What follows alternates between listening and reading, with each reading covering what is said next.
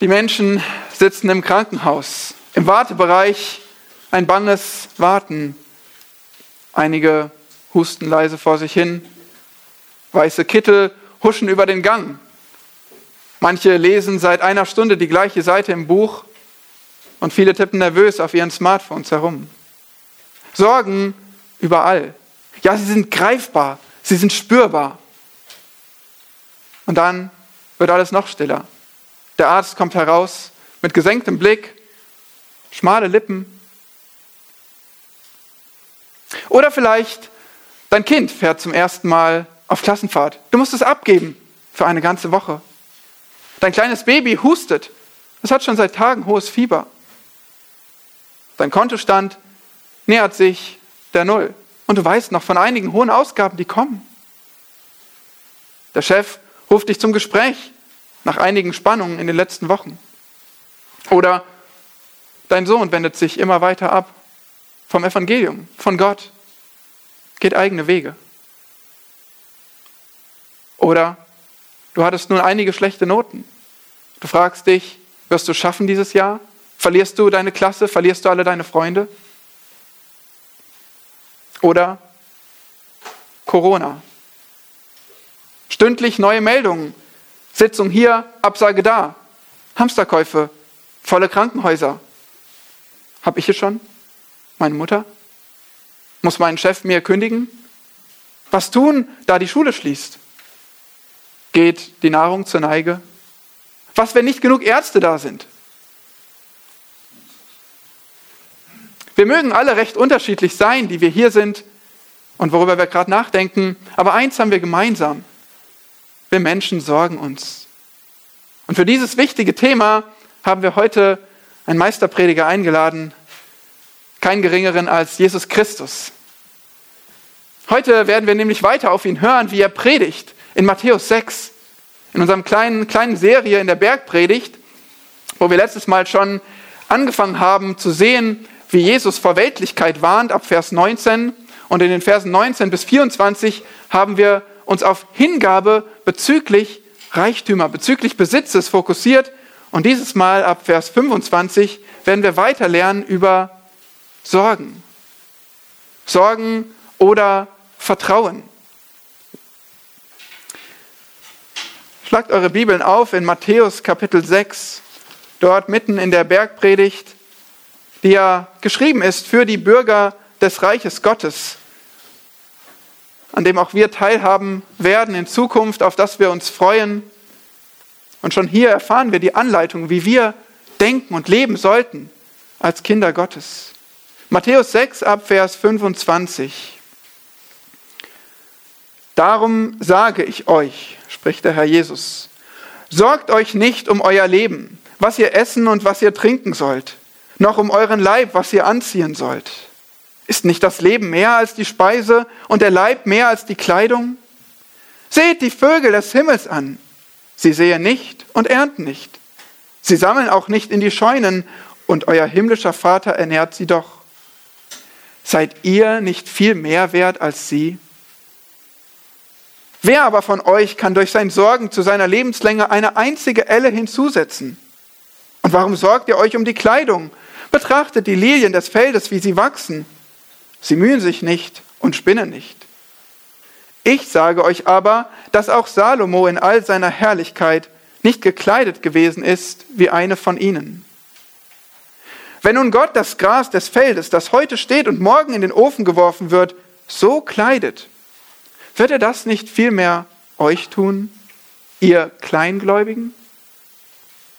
Darum sollt ihr nicht sorgen und sagen, was werden wir essen oder was werden wir trinken oder womit werden wir uns kleiden, denn nach allen diesen Dingen trachten die Heiden. Aber euer himmlischer Vater weiß, dass ihr das alles benötigt.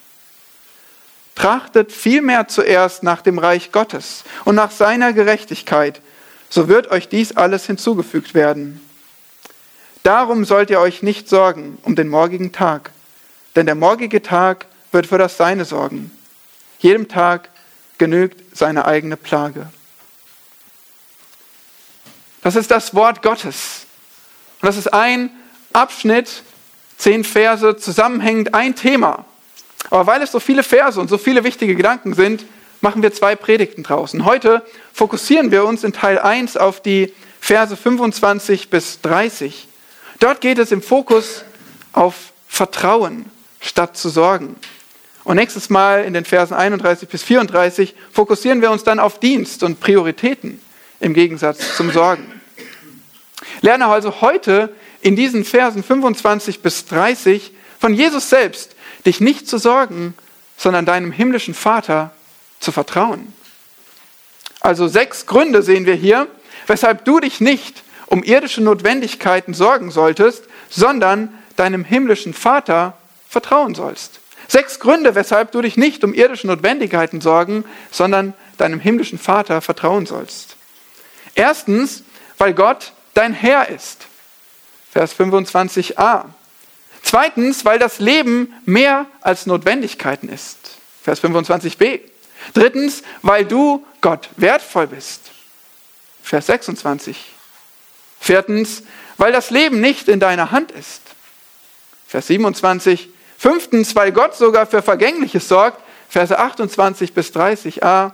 Und schließlich sechstens, weil Sorge Unglaube ist. Der letzte Teil von Vers 30. Wir gehen diese Punkte jetzt genauer durch, diese Gründe, weshalb du dich nicht sorgen solltest. Lass uns mit dem ersten beginnen, weil Gott dein Herr ist. Und das sind nur die ersten Worte in Vers 25, im Grunde genommen das erste Wort, darum. Und immer wenn wir dieses darum sehen, dann fragen wir uns, warum? Was ist das darum hier? Was, wo, wo deutet es uns hin? Wo deutet es uns hin zurück? Und hier wissen wir, in den letzten Versen 19 bis 24, die haben wir uns zum letzten, beim letzten Mal angeschaut, da geht es ja um Hingabe an Gott, um Hingabe mit dem ganzen Menschen und auch in Bezug auf den Besitz. Und die letzten Worte in Vers 24 sind, ihr könnt nicht Gott dienen und dem Mammon. So haben wir in diesen Versen gelernt von der Gefahr, Schätze auf Erden zu sammeln. Dieses egoistische Horten, was wir versucht haben zu definieren und abzugrenzen vom Sparen. Und stattdessen nicht zu horten, sondern stattdessen einen Blick auf den Himmel zu richten, freigebig zu sein und die ewige Dividende zu sammeln. Es geht also in dem vorigen Abschnitt um völlige Hingabe an Gott mit deinem Besitz und deinem ganzen Leben. Und hier greift Jesus es auf und sagt, darum sollt ihr auch nicht sorgen. Nun, man könnte meinen, diese Abschnitte sind so gegensätzlich. In den Versen 19 folgende geht es um Luxus gewissermaßen, um viel anhäufen, horten. Und dann in den Versen 25 folgende um Not, um die Notwendigkeiten, die nicht da sind. Nun, einerseits die Reichen vielleicht, die selbstzufrieden sein können in der falschen Sicherheit, die der Reichtum bietet. Und andererseits die Armen, die vielleicht sorgenvoll sind in der falschen Unsicherheit, der Armut. Aber es hat den gleichen Kern. Es geht bei beiden darum, dass sie herausgefordert sind, entweder an Habseligkeiten zu klammern, sich darauf zu stützen, oder aber Gott zu vertrauen. Seht ihr diesen Unterschied? Auch die Reiche können Gottes Versorgung anzweifeln. Und auch die Armen können sich an dem wenigen, was sie haben, festklammern. Die Frage ist nicht, ob du viel oder wenig hast, die Frage ist, wo ist dein Herz? Hängst du dich an Besitztümer oder hängst du dich an den Herrn? Und so oft erleben wir das, dass doch unsere Umstände eigentlich nebensächlich sind. Und dass das, worauf es ankommt, ist unser Herz unsere Beziehung zum Herrn. Weil geistlich kämpfen müssen wir alle. Was auch immer wir haben, was auch immer unsere Umstände sind. Und so sagt Jesus hier, du kannst also nicht Gott dienen und dem Besitz. Und weil das so ist, entscheide dich. Entscheide dich, dich ganz Gott als Sklave hinzugeben und ihm zu vertrauen, auch in Bezug auf die Dinge, über die du dich sorgen könntest.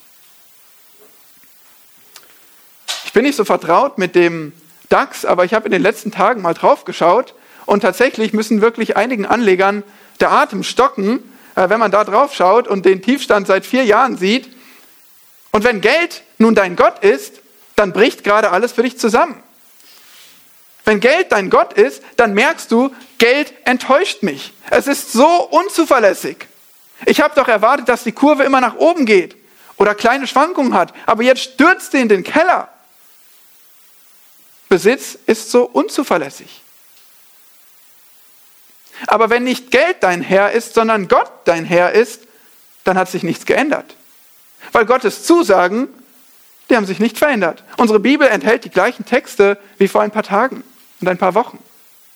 Gottes Zusagen stehen immer noch da, schwarz auf weiß, so wie sie seit tausenden von Jahren stehen. Gott hat nicht enttäuscht. Und für Gott gibt es keinen Grund für Sorgen.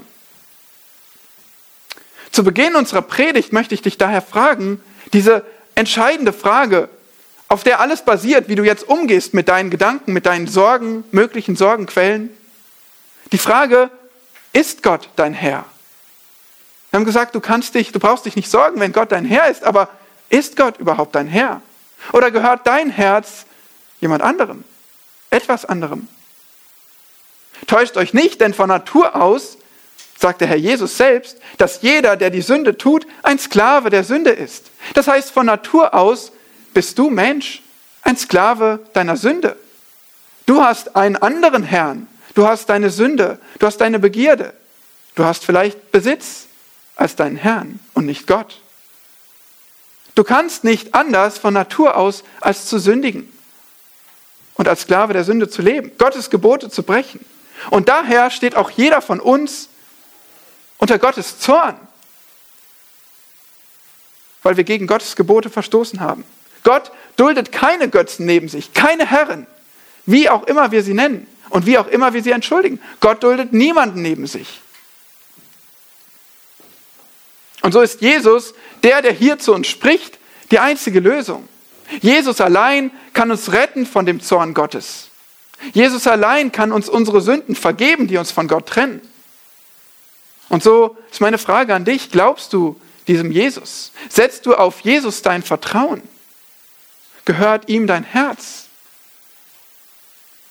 Dann rettet er dich und dann ist er dein Herr. Und dann brauchst du dich nicht sorgen, weil Gott dein Herr ist. Zweitens, weil das Leben mehr als Notwendigkeiten ist. Und so geht es weiter in Vers 25. Sorgt euch nicht um euer Leben, was ihr essen und was ihr trinken sollt, noch um euren Leib, was ihr anziehen sollt. Ist nicht das Leben mehr als die Speise und der Leib mehr als die Kleidung? Sorgt euch nicht. Das ruft Jesus uns zu, so fordert er uns auf. Sorgt euch nicht. Sechsmal in diesen wenigen Versen finden wir das Wort Sorgen. Und das sind schon ein Drittel aller Vorkommen im ganzen Neuen Testament. In diesem Text, wie in keinem anderen, wird das Thema Sorgen für uns betont und aufgezeigt, wie wir damit umgehen sollen. Nun, es gibt auch ein positives Sorgen. Zum Beispiel von Timotheus lesen wir das, dass er sich um die Philippa gesorgt hat, in Philippa 2, Vers 20. Ein Kümmern, ein Sorgen, ein gutes Sorgen. Aber dann gibt es eben auch das Negative, diese unnötigen Bedenken, dieser falsche Fokus. Dafür wird zum Beispiel Martha getadelt in Lukas 10. Und genau darum geht es auch hier. Sorgen als Befürchtung, als Bedenken bezüglich der Zukunft, bezüglich Unsicherheiten, vor allem in Bezug auf irdische Dinge. Hier steckt sogar in dem griechischen Wort der Gedanke der Trennung, der Spaltung drin, der Spaltung des Geistes, in zwei Richtungen gezogen. Hin zu irdischem, weg von Gott. Ein gespaltener Geist, so können wir uns Sorgen vorstellen. Vielleicht kannst du Loblieder singen, vielleicht kannst du mitbeten, vielleicht freust du dich, hier zu sein und die Bibel aufzuschlagen. Aber sobald du wieder alleine bist und die nächste Nachrichten, äh, den nächsten Nachrichtenartikel liest, dann kommen wieder die Sorgen. Und dann bist du gespalten in deinem Inneren und es reißt dich weg von Gott. So ist es auch hier. Die Gegenstände des Sorgens sind, was ihr essen, trinken oder anziehen sollt. Also Nahrung und Kleidung. Und diese Themen Nahrung und Kleidung ziehen sich durch den ganzen Abschnitt. Ihr seht es auch in den Illustrationen, die der Herr Jesus gibt. Schon in unserem vorigen Abschnitt, Kapitel 6, da lesen wir von den Motten und dem Fraß, die die Gefahren sind für unsere Besitztümer, für Kleidung zerfressen oder für die Nahrungsspeicher auffressen. Also selbst da ging es eigentlich um Nahrung und Kleidung, die in Gefahr waren. 1 Timotheus 6, Vers 8, dort heißt es, wenn wir aber Nahrung und Kleidung haben, so soll uns das genügen. Wir sprechen also hier in diesem Text, der Herr Jesus spricht von den grundsätzlichsten Dingen fürs Leben, die ihr braucht, von irdischen Notwendigkeiten, Nahrung und Kleidung. Kein Leben ist möglich ohne Essen und Trinken. Kein Leben ist möglich, je nach Temperatur, auch ohne Kleidung. Es sind Dinge, die brauchen wir. Und Jesus weiß das. Nun, ihr sitzt hier, euch geht es gut. Ihr habt viel. Ihr habt mehr als viele andere. Jesus sprach zu Zuhörern, die waren arm. Viele von denen brauchten wirklich Nahrung und sie brauchten Kleidung und sie wussten vielleicht nicht, wo sie das herkriegen. Sie wussten vielleicht nicht, wie viele Tage sie noch leben. Zu diesen Menschen spricht Jesus. Wenn er also zu diesen sprechen konnte, wie viel mehr kann er zu uns sprechen, dass wir uns nicht darum sorgen sollen? Diese Menschen hatten keine moderne Medizin, keine hohen Gehälter, keine Versicherungen, die alles absichern sollen. Hohe Sterblichkeitsraten. Und wenn es keinen Regen gab, dann war es auch schwierig, Nahrung zu kriegen. Oder irgendwann später auch Kleidung. Nun, wie sieht es mit dir aus? Musst du fürchten, dieses Jahr zu überleben? Aber selbst dann müssen wir sehen, wie schnell alles gehen kann, richtig? Vielleicht hättest du vor einem Monat noch entschieden gesagt, ich muss nicht fürchten, dieses Jahr zu überleben. Und jetzt sitzen wir hier und denken, dieser Virus, was bedeutet das? Was passiert mit uns? Kaum war Corona in den Nachrichten, waren die Supermärkte leer. Nun haben wir die ersten Entlassungen. Menschen verlieren ihre Arbeitsplätze. Nun, da stellen sich größere Fragen. Und es ist doch interessant, dass wir eigentlich denken, wir haben so viel, wir sind so reich, es ist alles so sicher und plötzlich sagen wir, die Versorgung ist vielleicht doch nicht so sicher. Wie wird es weitergehen? Wir wohlhabenden Deutschen, so gut versorgt, so gut organisiert durch Gottes Gnade und trotzdem stellen wir uns plötzlich die Frage, binnen weniger Tage, wie geht eigentlich alles weiter? Und Ganz zu schweigen von dem, dass unser Leben natürlich in Gefahr ist durch Krankheiten, auch durch andere, auch immer wieder sonst durch Terror, durch Gefahren, die plötzlich auftauchen. Und wir müssen ebenso denken, wir müssen uns sorgen um grundsätzliche Dinge. Und so spricht der Herr Jesus eben auch zu uns. Interessant ist, diesen zweiten Grund, den er gibt, warum wir uns nicht sorgen sollen, der ist, Leben ist mehr. Ja, Nahrung und Kleidung ist wichtig fürs Leben, aber Leben ist mehr als das. Es sind letztlich nur diese irdischen Notwendigkeiten, um das Leben zu erhalten. Die sind gut, von Gott gemacht. Ja, wir dürfen sie sogar genießen, uns daran freuen. Auch das hat Gott sich so gedacht. Aber Vorsicht! Rückt Nahrung und Kleidung, rückt eure Nöte, Notwendigkeiten, Bedürfnisse nicht so sehr ins Zentrum, dass ihr euch nur noch darum dreht, und dass er euch gar Sorgen macht. Denn das Leben für den Christen ist nicht auf diese Erde beschränkt. Und davon haben wir vorhin schon viel gesungen. Kolosser 3, Vers 3 sagt zu uns, ihr seid gestorben und euer Leben ist verborgen mit dem Christus in Gott. Und deshalb die Aufforderung, ein Vers vorher, trachtet nach dem, was droben ist, nicht nach dem, was auf Erden ist. Ein Christ sucht nicht Erfüllung in dieser Welt. Für einen Christen hängt nicht alles an dieser Welt, an Nahrung und Kleidung, an Notwendigkeiten. Ein Christ sucht Erfüllung wo? In Gott allein. In Gott allein. Suchst du da Erfüllung? Die Bibel zeigt uns, Gott besitzt alles. Psalm 24. Gott kontrolliert alles. Daniel 2. Gott versorgt mit allem. Philippa 4. Das heißt, Gott allein in seiner Souveränität entscheidet, wie viel du hast, wann du es hast, wie lange du es behältst, das ist Gottes Entscheidung. Das sind biblische Wahrheiten. Und wir ruhen darin. Als Christ ruhst du darin, dass ein Gott sorgt, dass ein Gott souverän entscheidet, auch gerade in diesem Moment und auch in den nächsten Wochen. Ist Leben mehr für dich?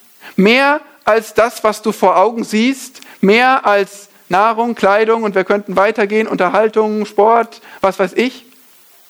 Ist Leben mehr für dich? Ist dein Fokus woanders als auf dem, was auf der Erde passiert? Dann kannst du ruhen in Gottes Entscheidungen bezüglich dem, was in deinem Leben hier auf Erden passiert.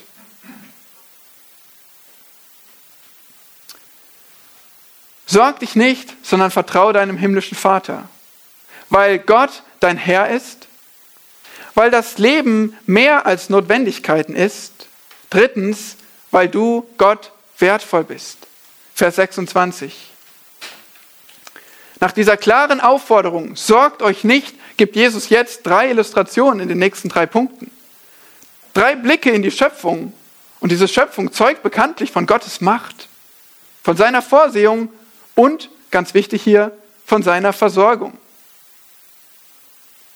Illustration Nummer eins. Seht die Vögel des Himmels an. Sie sehen nicht und ernten nicht. Sie sammeln auch nicht in die Scheunen. Und euer himmlischer Vater ernährt sie doch. Seid ihr nicht viel mehr wert als sie?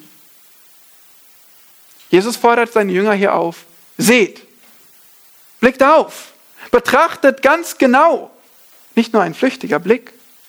Schaut euch an, die Vögel des Himmels, seht ihr sie fliegen? Nun, vielleicht sprach er sogar ganz konkret von Raben, das zumindest legt Lukas in der Parallelstelle nahe. Auf alle Fälle konnten sie gerade Vögel sehen, sie konnten Vögel betrachten, die da rumflogen. Nicht welche, die in Käfigen sitzen, einfach Vögel, die wild leben. Und Jesus sagt, drei Tätigkeiten gehen sie nicht nach. Und das sind Tätigkeiten rund ums Nahrung beschaffen. Sehen, ernten und sammeln.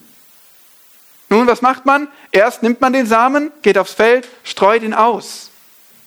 Zweitens, wenn es denn gereift ist, dann kann ich das Getreide ernten. Und was mache ich damit? Ich sammle es in die Scheunen, damit ich Stück für Stück mich davon ernähren kann. So funktioniert das für uns Menschen. Aber alles, was die Menschen gewöhnlicherweise für ihre Versorgung tun, das machen die Vögel nicht. Nun habt ihr mal Vögel beobachtet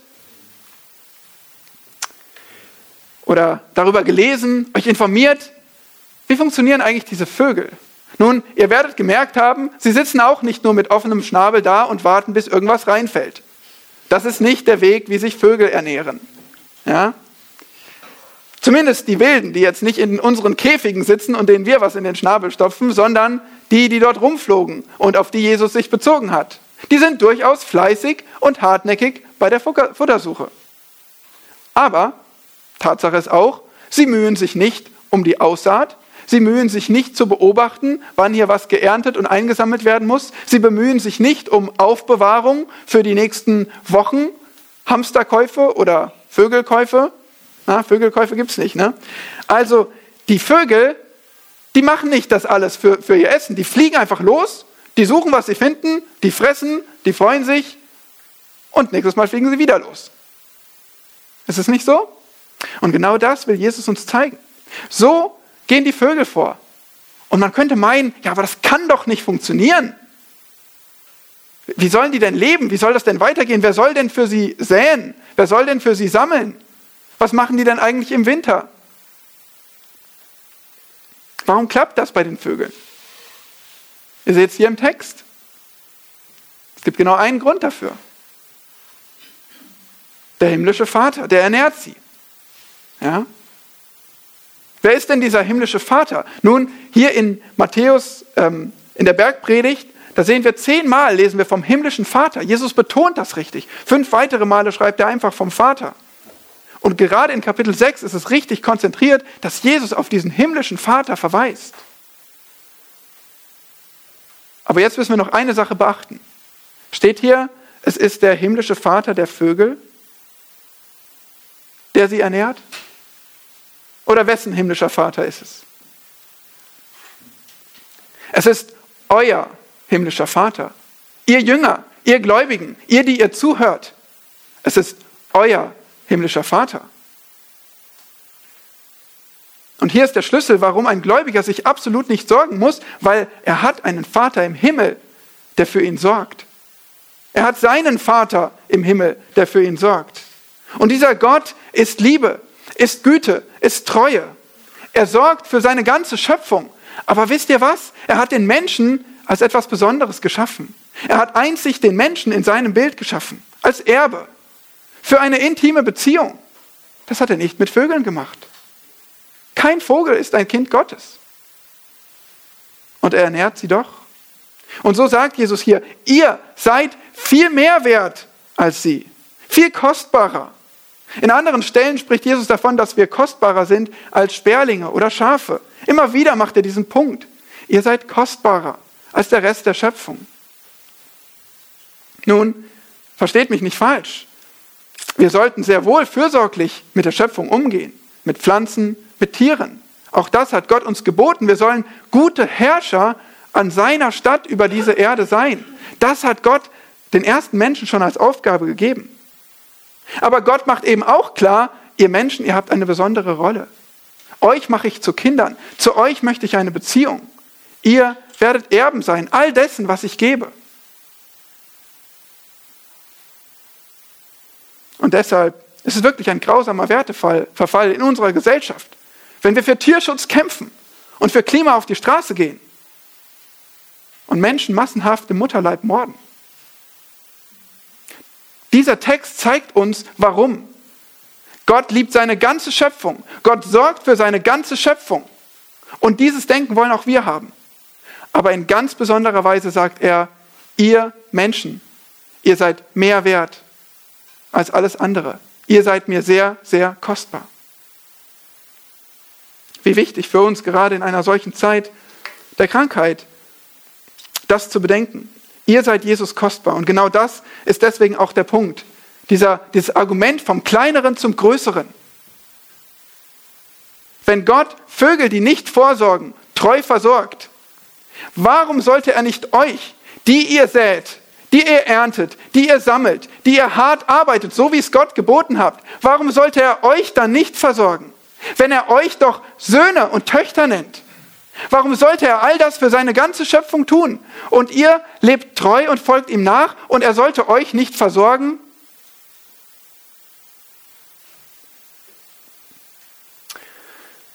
Und deshalb lass dich nicht belasten von deinen Sorgen um irdische Notwendigkeiten. Kind Gottes, du hast einen Vater, dem du kostbar bist. Du hast keinen selbstsüchtigen und schwachen Vater wie mich. Du hast einen himmlischen Vater, der perfekt ist. Also vertraue ihm und bete. Was hat Jesus kurz vorher gesagt? Bete, unser tägliches Brot gib uns heute. Genau aus diesem Grund. Viertens, sorg dich nicht, weil das Leben nicht in deiner Hand ist. Vers 27. Wer aber von euch kann durch sein Sorgen zu seiner Lebenslänge eine einzige Elle hinzusetzen? Nun, wer kann das? Hände hoch. Niemand. Ja, rhetorische Frage. Wer? Niemand. Niemand kann irgendwas hinzusetzen zu seiner Lebenslänge. Hier sind wir jetzt in gewissermaßen in der Welt der Maße. Dieses erste Wort, Lebenslänge, das kann man auch einfach mit Größe, von Körpergröße sprechend übersetzen. Das haben auch einige getan hier, weil es ist eine mögliche Bedeutung des Wortes. Und dann sehen wir noch das zweite Wort, Elle. Ja, die Elle, die Distanz von Mittelfinger bis Ellbogen, ungefähr 45 Zentimeter, steht in vielen äh, Lexika, bei manchen auch ein bisschen länger vielleicht, bei manchen kürzer. Ungefähr 45 Zentimeter, eine Elle. Wer kann solche Länge oben draufsetzen? Nun, habt ihr schon mal ernsthaft gedacht, dass ihr, wenn ihr euch nur genug sorgt und euch richtig Mühe gibt beim Sorgen und es Tag für Tag macht und am besten noch Nacht für Nacht, dass ihr dann um 45 Zentimeter wachsen könnt? Paar Zentimeter wären ja vielleicht ganz gut, aber 45 sind schon eine Menge. Nun, lächerlich, das ist nicht der Punkt. Es geht hier nicht um Körpergröße. Es geht eben darum, dass wir, und damit können wir uns identifizieren, dass wir krampfhaft versuchen, unser Leben zu verbessern und zu verlängern. Die Menschen sind schon recht weit damit gekommen, durch ähm, ja, auch ähm, Erfindungen, durch ähm, Organisation, durch Medizin, Leben, Lebensqualität zu erhöhen. Und wir kämpfen wie verrückt darum, mit Sport, mit Ernährung, mit Nahrungsergänzungsmitteln, mit regelmäßigen Arztbesuchen, was auch immer. Wir versuchen, unser Leben zu verbessern, zu verlängern. Und Jesus sagt, es ist gut, für den Körper zu sorgen, aber denk ja nicht, dass du Mensch irgendetwas an Gottes Entscheidung über dein Leben verändern kannst. Denk ja nicht, dass wenn du nur genug sorgst für dich, dass du dadurch Gottes ein für alle Male festgeschriebene Anzahl von Tagen deines Lebens irgendwie verändern kannst. Auch nicht um eine Sekunde. Ihr könnt nicht durch euer Sorgen euer Leben verlängern. Das Gegenteil trifft sogar zu. Es gibt tatsächlich Ärzte, die sagen, dass sich Leute zu Tode gesorgt haben. Und ehrlich gesagt, mit meiner jüngsten Erfahrung im Krankenhaus kann ich mich damit identifizieren, dass Menschen sich zu Tode sorgen, dass sie keine Hoffnung mehr sehen und daran immer mehr zerbrechen, immer mehr Krankheiten sehen. Ja, wir können uns sehr wohl zu Tode sorgen, aber wir können uns nicht zum Leben sorgen. Das klappt nicht. Wir machen uns nur kaputt, wenn wir uns sorgen, aber wir verlängern unser Leben nicht. Deshalb hör du auf zu sorgen. Es bringt nichts. Es schadet nur. Tritt mal einen Schritt zurück und sieh auf deine Sorgen. Sieh, wie dir deine Sorgen sogar deine Lebenszeit stehlen. Sie verlängern nicht dein Leben, nein, aber sie stehlen dir deine Lebenszeit, wenn du dich um deine Sorgen drehst. Überlass Gott die Entscheidung, wie viel Lebenszeit du hast, was er dir anvertraut und in welchen Umständen. Und konzentriere dich stattdessen darauf, diese Zeit, die er dir gibt, zu seiner Ehre zu nutzen. Das ist Gottes Wille.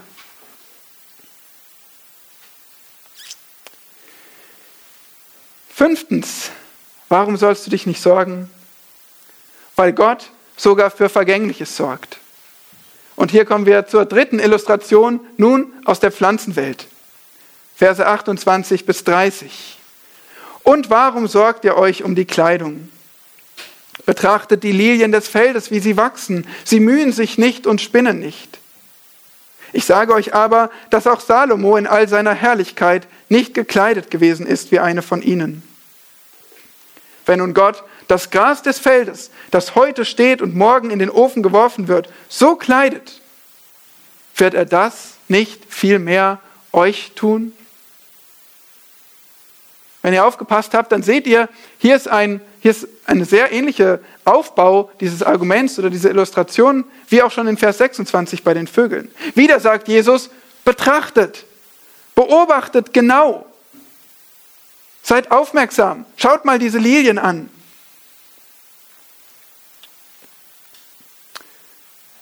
Nun, wir kennen das aus den, unseren Übersetzungen, diese traditionelle Übersetzung Lilien. Tatsächlich ist man sich nicht ganz sicher, um welche Blume es sich handelt. Es gab schon viele Vorschläge.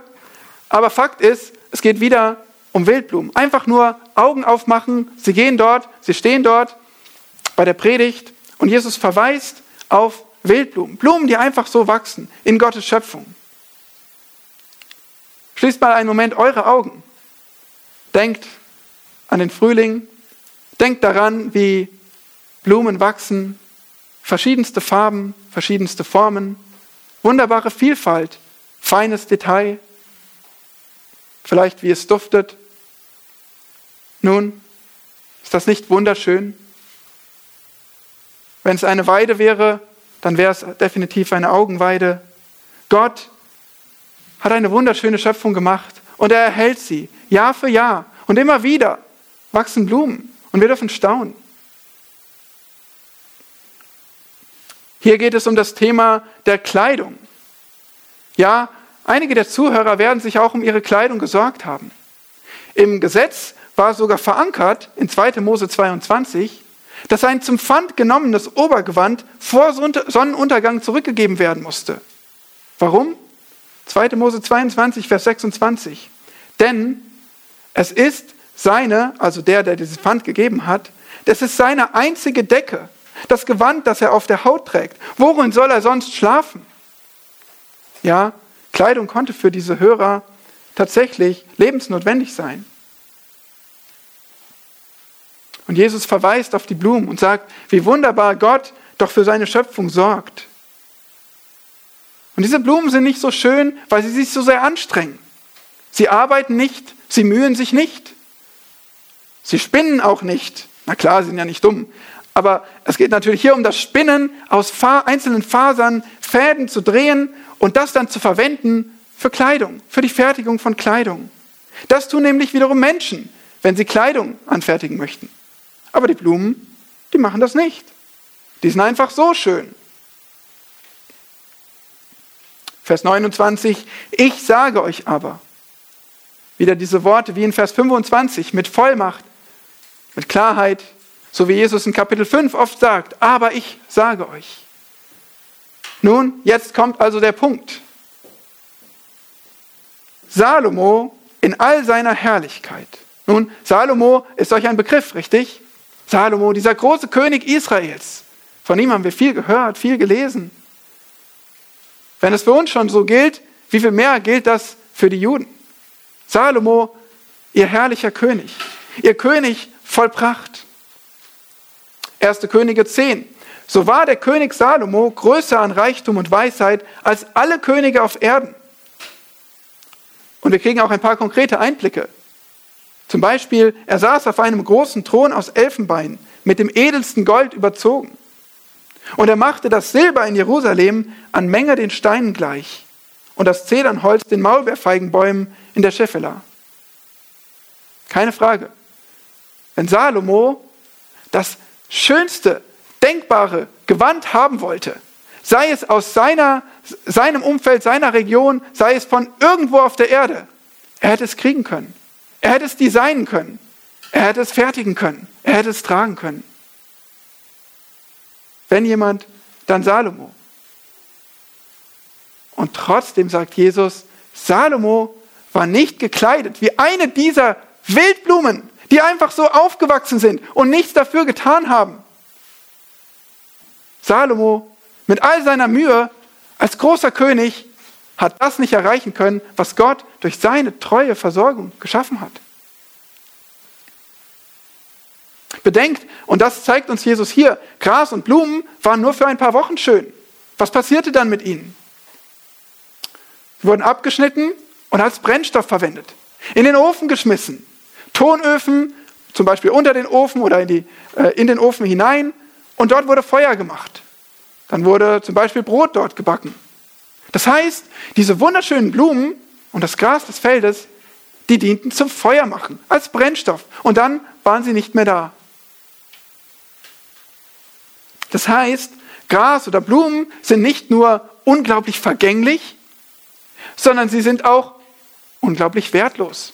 Sie dienen gerade mal für Brennstoff, als Brennstoff. Seht ihr hier dieses Argument? Schaut euch das mal an. Diese wunderschönen Blumen, die schöner sind, als Salomo sich hätte kleiden können, die sind zu nichts anderes da, als als Brennstoff verwendet zu werden.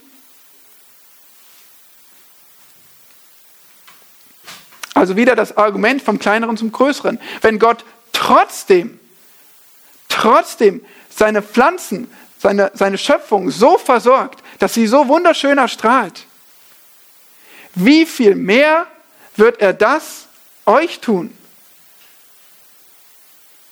Vielleicht hast du Blumen zu Hause, auf der Fensterbank oder innen drin, auf dem Tisch, vielleicht einen kleinen Garten und du gießt diese Blumen.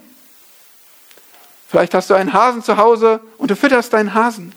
Aber stell dir mal vor, du würdest deine Blumen treu gießen und deinen Hasen füttern, Tag für Tag. Aber dein Kind würdest du erfrieren und verhungern lassen.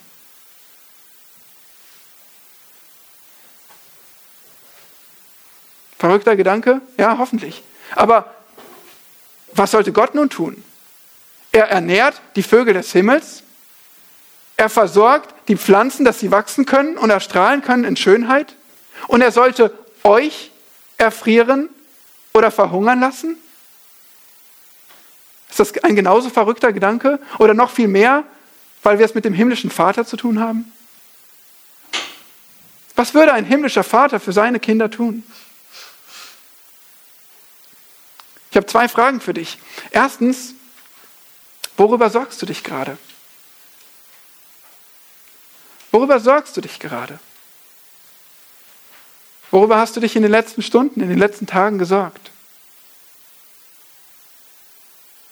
Nun, vielleicht brauchst du etwas mehr Zeit, um das aufzuschreiben oder darüber nachzudenken. Ich gebe dir die zweite Frage. Was davon, worüber du dich gesorgt hast, ist außerhalb der Macht des himmlischen Vaters? Was davon übersteigt seine Liebe und Güte?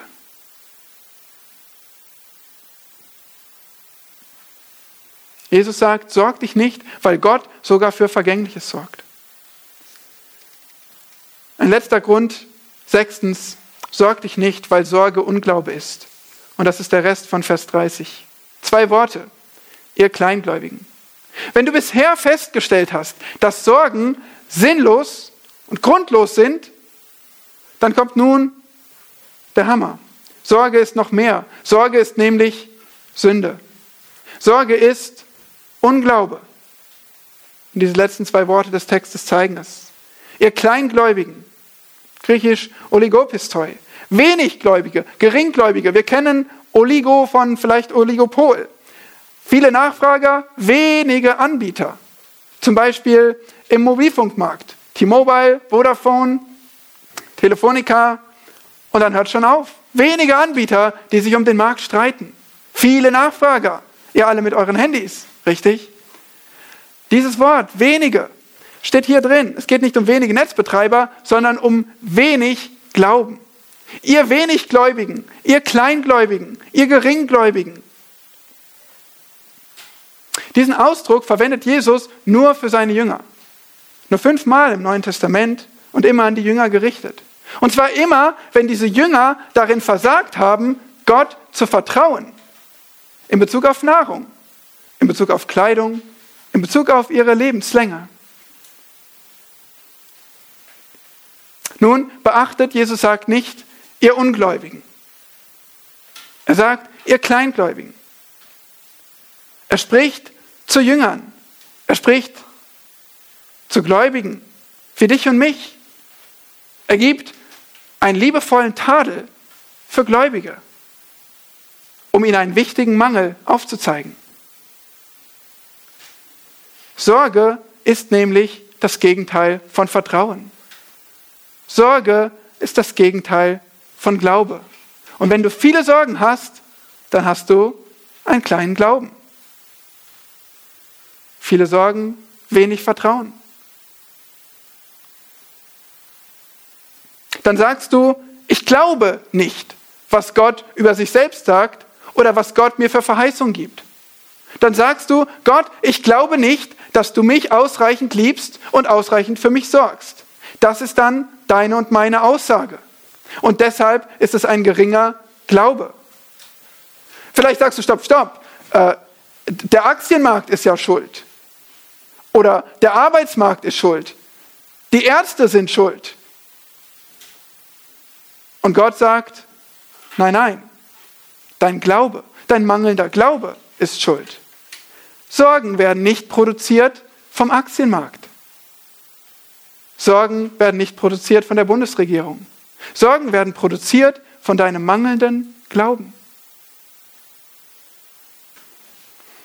Mit anderen Worten, sich zu sorgen ist angewandter Atheismus und eine Beleidigung Gottes. Sich zu sorgen ist angewandter Atheismus und eine Beleidigung Gottes. Das klingt hart, aber es ist besonders hart für Gott. Ja, es ist ein Schlag ins Gesicht für Gott. Ja, deine Sorgen haben gute Gründe und trotzdem sind sie Sünde. Das falsche Fazit aus deinen schwierigen Umständen, das sind Sorgen. Du traust Gott nicht zu, inmitten von deinen Umständen für dich zu sorgen. Deshalb sorgst du dich?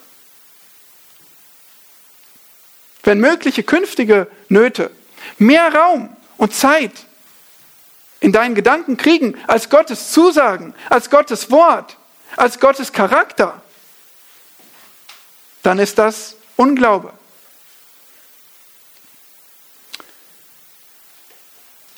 Charles Swindoll schreibt von unserem Geist als einer Gedankenfabrik, die täglich Tausende, vielleicht Hunderttausende Gedanken produziert.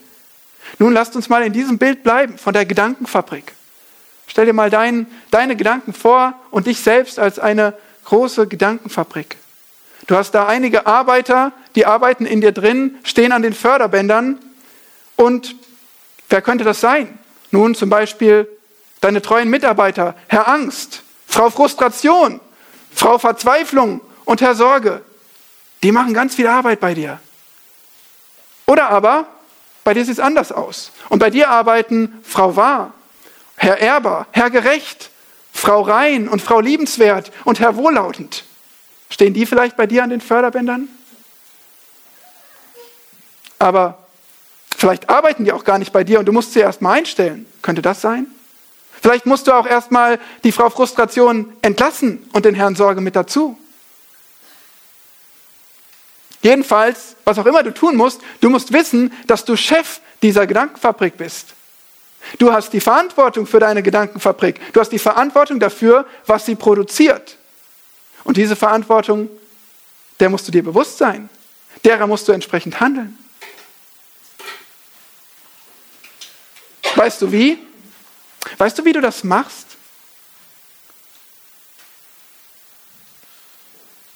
Der vielleicht beste Tipp? Lass Gott reden. Lass Gott deine Gedanken formen. Lass Gott dafür sorgen, was übers Förderband läuft. Nicht die gottlosen Menschen um dich herum, nicht den Teufel, der sich versucht, in dein Denken einzuschleichen, nicht deine eigene Weisheit.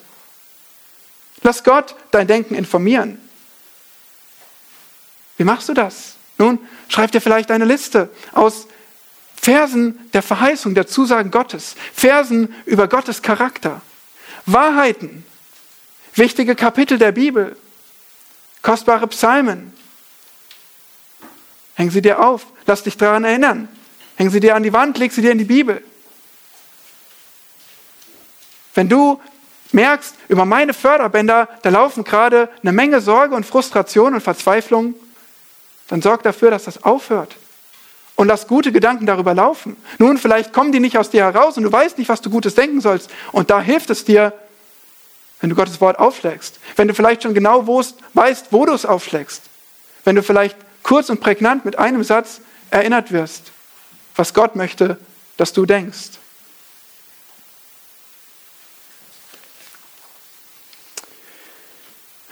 Sechs Gründe haben wir gesehen, warum du dich nicht um irdische Notwendigkeiten sorgen, sondern deinem Vater vertrauen sollst. Weil Gott dein Herr ist. Ja, weil dein Leben mehr als Notwendigkeiten ist. Weil du Gott wertvoll bist. Und weil das Leben nicht in deiner Hand ist. Weil Gott sogar für vergängliche Dinge sorgt. Und schließlich, weil Sorge Unglaube ist. Deshalb sollst du dich nicht sorgen. Und nächste Woche werden wir uns weitere Gründe anschauen, warum du dich nicht sorgen sollst und vor allem, was der Schlüssel ist, was du sonst tun sollst. Aber ich möchte zum Schluss noch kurz von einem Herrn erzählen, Norbert. Norbert war nämlich bekannt für seine Sorgen. Jeder wusste, Norbert macht sich über alles und jeden Sorgen. Es spricht aus seinem Gesicht heraus, immer wenn du ihm zuhörst, da sprechen die Sorgen. Norbert ist wirklich voller Sorgen. Aber eines Tages, da traf Anton seinen sorgenvollen Freund Norbert und Norbert war völlig ausgelassen. Ja, er pfiff sogar durch die Gegend, als hätte er keine einzige Sorge. Anton konnte seinen Augen nicht glauben und, und, und er fragte, Norbert, warum geht's dir so gut? Du scheinst keine Sorgen mehr zu haben. Ja, es ist wunderbar. Ich habe jemanden angestellt, der für mich das Sorgen übernimmt. Oh, wow, das klingt klasse. Wie viel musst du ihm denn zahlen dafür? 1000 Euro pro Woche. Uh, uh, das ist ganz schön viel Geld. Wie kannst du denn das bezahlen? Das ist seine Sorge. Wäre das nicht super, so jemanden anzustellen, der für uns das Sorgen übernimmt? Scheint unmöglich. Gott sagt, nein, es ist nicht ganz unmöglich.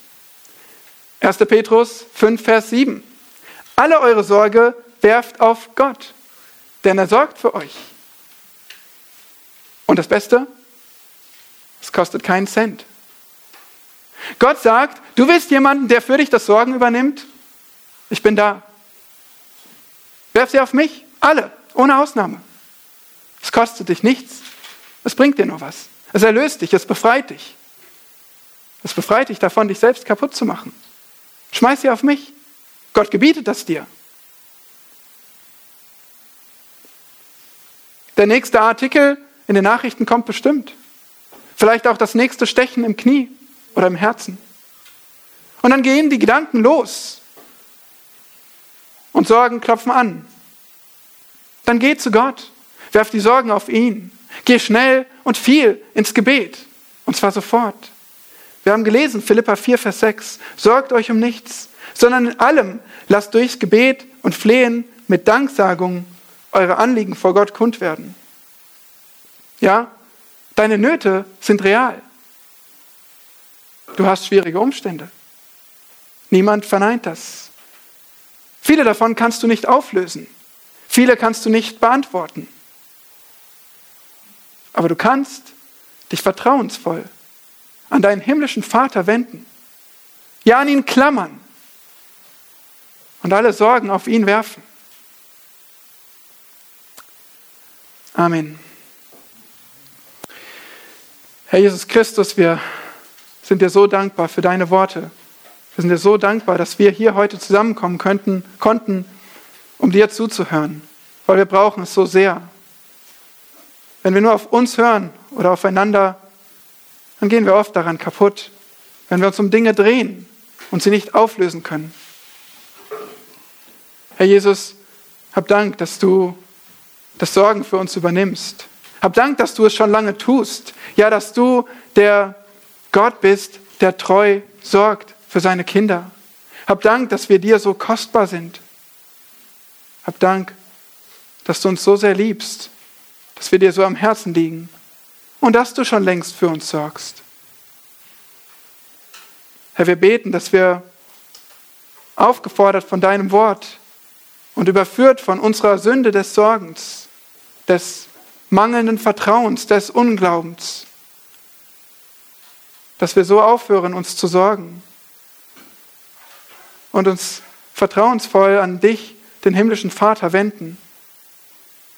Herr, gerade in dieser Zeit, in unseren Tagen, wir danken dir, dass du uns Wahrheit gibst, dass du uns einen Anker gibst, dass du uns ermöglichst, uns an dich zu klammern, wenn alles andere zerbricht. Amen.